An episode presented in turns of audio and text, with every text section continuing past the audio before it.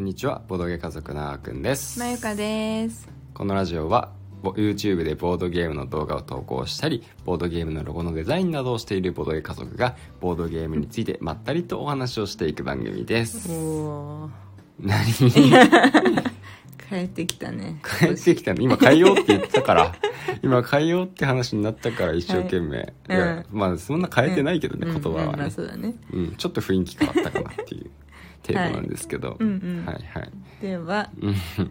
日の昨日だよね、うん昨日久々にさうんあの子供二人をうん預けて、うん夫婦だけの時間ができて、うんまあまだ外出とかはできないので私もねそうだねうん、あのボードゲーム日和だったねボードゲーム日和だったうんうんそうだねちょっとぼ天気も良くてまあそうだねうん、 ボードゲームする時間を作ることができたねできたねう、ん楽しかったね楽しかったね本当にうんね、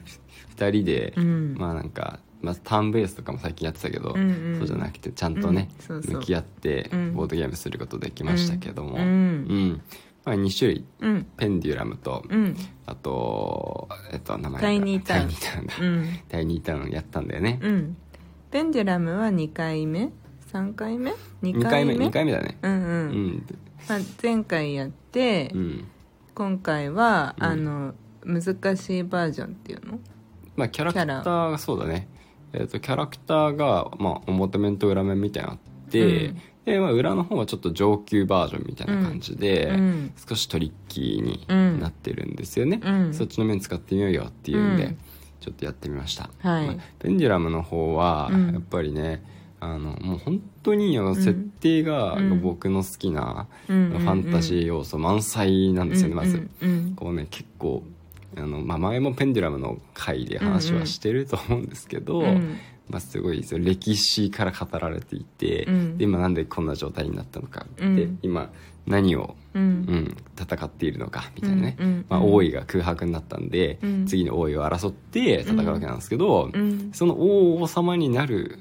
ための後継者たちが、うんうんドラゴンだったり、うんミノタウロスだったり、うん人間だったり、うんスフィンクスなのかな、うんマンティコアなのか多分スフィンクスだと思うんだよね、うんうん、だったり、うんそのドラゴンとかさミノタウロスとかスフィンクスの間に人間入るみたいな感じで思うんだけど、うんうんまあ、そんなキャラクターたちをうん選んで使えるっていう、うん固有の、ね、キャラの能力とかの違いもあったりして、うんまあ、そういうすごい面白い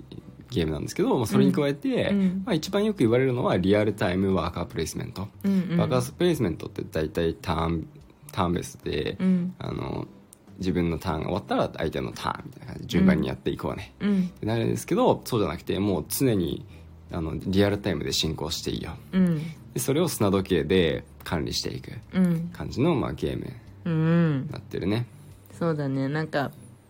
前回やった時は、うんとにかく砂時計が落ちきったら、うんひっくり返さなきゃいけないみたいなすごい焦っちゃったんだよね、うん私がうんうん特に、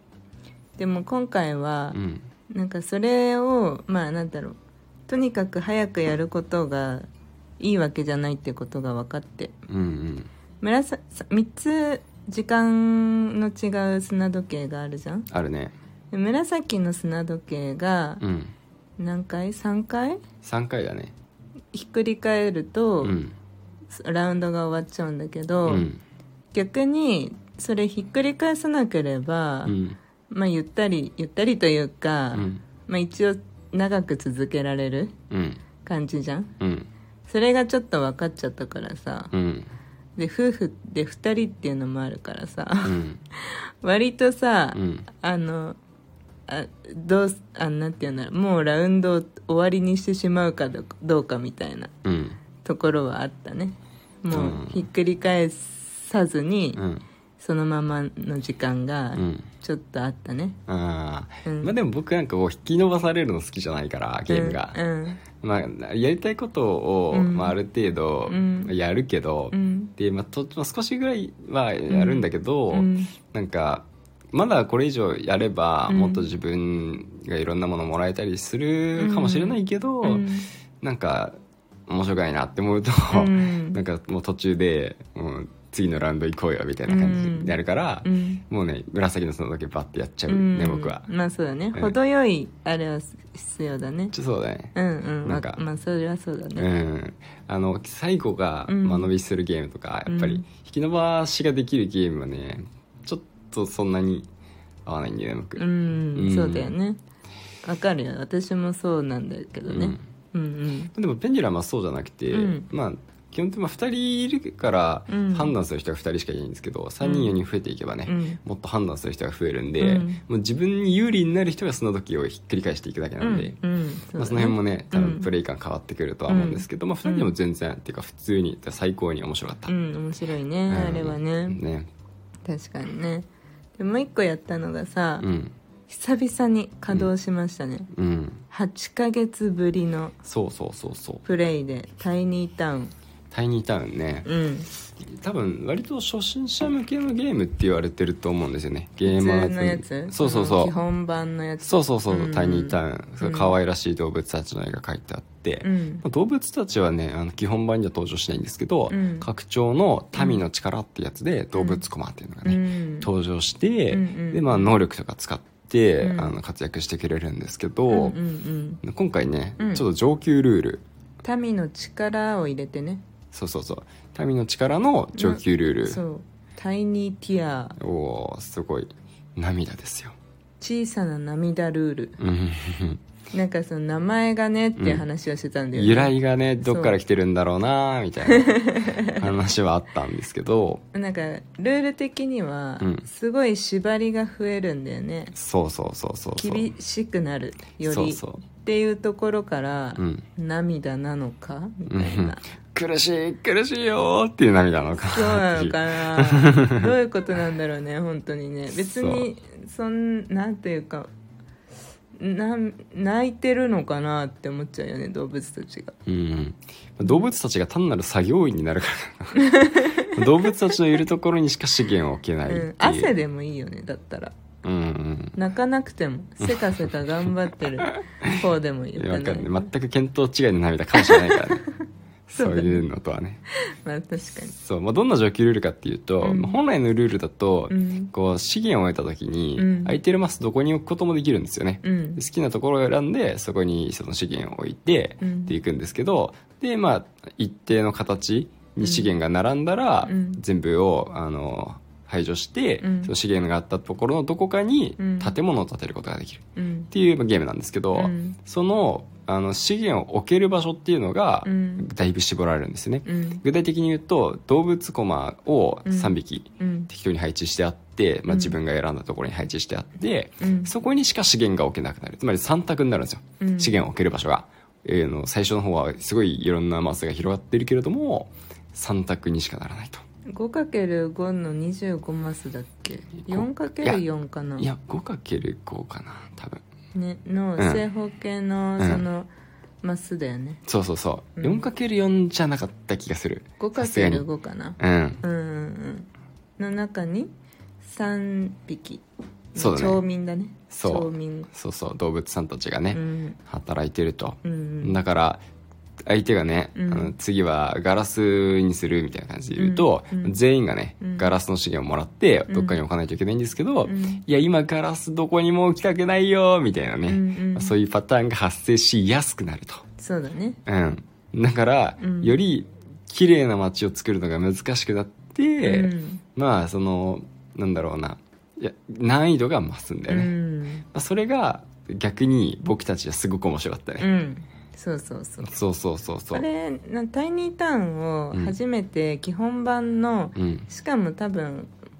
最も簡単なルールかな、うんでやったんだよねうん最初、うんそしたらなんかめっちゃ簡単だったんだよねそうなんか物足りなかったんだよねそう最初うにん買った時に、基本の基本版だけでまずやって、うんその後拡張入れて、うんあの通常ルールでやったんですけど、うんまあ基本版だけやって、うんなんかまあ別に好みは分かれると思うんで、うん僕たちにとってはう、んうんみたいな感じだったそんうですそうよだね で、次に拡張入れても、うんうんうんみたいな感じだっそうたんなんでだよすよねねでうんまあそれ以来ね、うんあのでも上級ルールがあるってことだけはうんちょっと見てて、うんで僕もそれを知ってたけど、うまんあ、正直、まあ、このゲーム「タイニータウン」っていうゲーム自体がね、うんまあ、僕たちには合わないんだろうなーっていう、うんちょっとね、うんもう判をしてしまっていったんですけそうどだったねううんんでもマユカの方が、うんまあね僕が一応マユカにプレゼントしたボードゲームでもあるからなのか、うんいやずそっんなこととないあそううん ずっとねそのこと気にしててくれて、うんであのルールでやってみたいってね、うんで今回ちょっとそうそうやってみたところうんめちゃくちゃ面白くってこれもそうそうそうそう思わずね2連続でやったよねやったやったこ れもう一回やろうよってうんね、そうそ本うそうそうでもよかったいや私も安心したよなんか、うんあーくんが私にプレゼントしたのなんかうんごめんねみたいな失敗だったかなみたいなうんなんか空気出てた じゃんでもなんか全然私はそんなことなかったんだけど、うん別になんかあーまあ面白いけどうんみたいなゲームってさ、うん全然あるわけじゃん、うんうん、だから別にそこまで気にしてなかったんだけど、うんでなんかあの拡張ももう一個「富の力」っていうのもあったりしてさ、うんまあ、拡張入れることで割と面白いのかなっていう感じのゲームじゃんうん分かんないけど、うんレビューとか見ててもさうんそうだから